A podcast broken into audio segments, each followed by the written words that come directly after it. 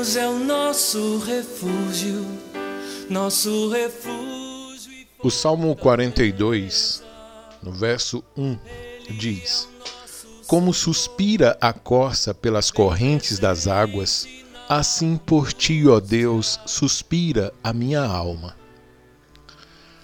Você já sentiu saudade de Deus? Davi, sim. Por duas vezes o rei Davi se viu obrigado a afastar-se de Jerusalém. Na primeira vez, enfrentou um longo exílio devido à hostilidade de Saul. Na segunda ocasião, seu filho Absalão iniciou uma revolta que forçou o rei Davi a se retirar, evitando um conflito familiar. Embora alguns comentaristas entendam que o Salmo 42 foi escrito durante a fuga motivada por Absalão, Calvino entende que a rebelião de Absalão foi rapidamente reprimida, de modo que não impediu por muito tempo a Davi do acesso ao santuário.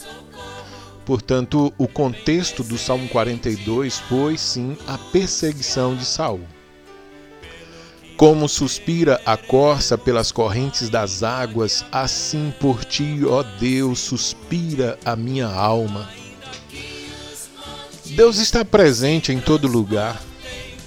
Por que Davi se ressente tanto da companhia divina, então? Ora, ali onde ele estava, não poderia ter comunhão com o Santo de Israel? Claro que sim.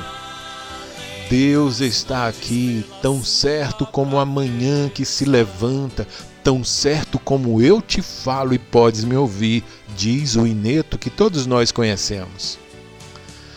Mas, embora Deus esteja em todo lugar, precisamos nos lembrar de que Ele próprio providenciou meios para nos atrair a si e conduzir nossas mentes para o alto.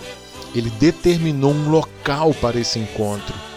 No passado, o santuário, o templo. No presente, o santuário, a igreja. A igreja faz isso. No caso de Davi, o rei estava sentindo falta não da companhia de Deus, mas do lugar em que ele, Davi, Deus e seu povo se encontravam e se alegravam. Davi sentia falta, talvez, do culto, das orações, do cântico congregacional, da leitura audível da palavra, da pregação. Era difícil viver longe de sua casa, de sua cidade, de seu povo. Mas o que Davi não suportava mais, o que realmente fazia falta, era estar na casa de Deus. Ele diz: As minhas lágrimas, no verso 3, têm sido meu alimento dia e noite, enquanto me dizem continuamente: o teu Deus, onde está? Os inimigos de Davi zombavam dele, pois ele estava longe da arca, longe da prova da presença divina, e por isso aqueles homens concluíam que ele havia se perdido do Altíssimo. Aqueles homens, obviamente, não sabiam nada sobre Deus. Todo crente sabe onde Deus está e como encontrá-lo, mesmo quando distante da igreja.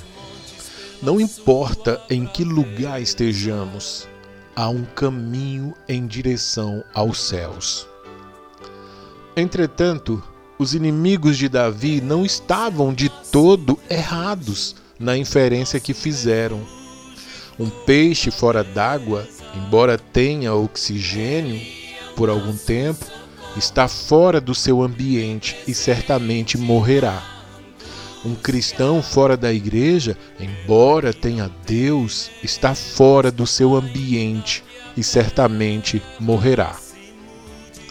Pedro diz que o diabo anda em derredor como um leão. Quando um leão sai à caça e encontra animais em bando, a estratégia dele é isolar o indivíduo. Fora do grupo, qualquer indivíduo torna-se presa fácil. É diferente com os cristãos? O que acontece a um crente que vive distante do grupo, que não frequenta a igreja? As lágrimas de Davi eram, segundo ele, a sua própria alimentação diária, enquanto não podia se nutrir da companhia de Deus e de seus irmãos no santuário. Tudo isso me leva a refletir sobre a falta que estamos sentindo da igreja, de estar no santuário, na presença de Deus com os nossos irmãos. Que saudade! Mas ao mesmo tempo me faz refletir sobre a postura perigosa que alguns filhos de Deus têm assumido, a de viver longe da casa de Deus quando podiam estar perto dela. Por que isso acontece? como alguém escolhe a própria segurança, deixando a casa de Deus, a companhia de Deus deliberadamente. O que levaria alguém a abrir mão da felicidade de estar com Deus no seu templo para estar em qualquer outro lugar? Cristão, lembre-se, seu lugar é na casa de Deus. Por isso, você está tão triste assim. Espera em Deus, diz salmista Davi, o salmista Davi, aqui no verso de número 11 do Salmo 42. Espera em Deus, pois ainda o louvarei, a Ele, meu auxílio e Deus meu. Essa pandemia vai passar, que ela ao menos deixe como legado o nosso amor pela presença de Deus. Se transportem para o meio, para o meio dos mares, e que as águas rujam e se per...